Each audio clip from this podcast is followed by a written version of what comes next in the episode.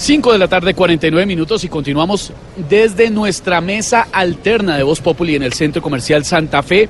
Y a propósito del Día de la Televisión, el Día Mundial de la Televisión y de tantos inventos, no solamente como ese, como la radio también, que nos han ayudado tanto en la vida, me acabo de encontrar con una experta en esos temas y en muchos, la doctora María Fernanda Cabal, que a propósito también me está explicando hace un momento que usted sabe que es el eh, fonógrafo.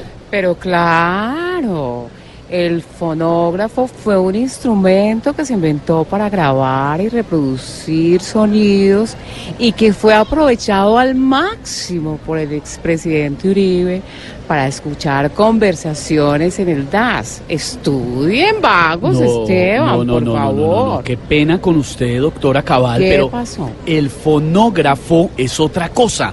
Además fue inventado por el mismo señor que se inventó el bombillo. No, sea bruto, por favor. El bombillo no fue inventado por una sola persona.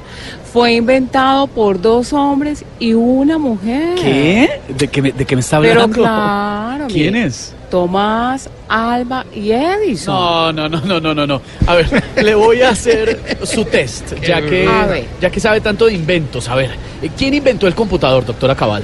A ver, Steven Jobs inventó el Apple.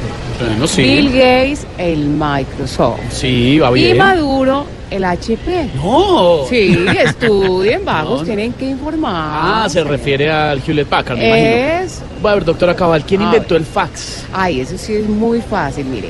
El fax lo inventó una persona que tenía gripa y se quería curar. Existen, sí, señor. Existen dos clases de fax. El fax caliente y el fax noche. Estudien, vagos. Qué o bueno. sea, Hasta luego, pero señora, ¿cómo no gracias. Póngale?